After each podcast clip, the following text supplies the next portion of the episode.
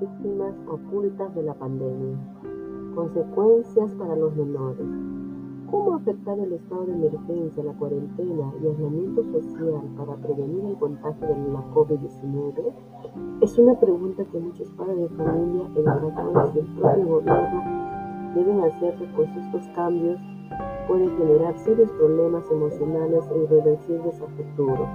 Es preciso corregir errores y es que desde que el gobierno decidió aplicar el estado de emergencia, la cuarentena y aislamiento social para prevenir el contagio del coronavirus, todos sentimos un cambio brusco en nuestras vidas y en ello especialmente sufrieron los niños, pues para protegerlos los padres les prohibieron salir de casa, suspendieron los juegos y espacios recreativos y los paseos por las calles y plazas.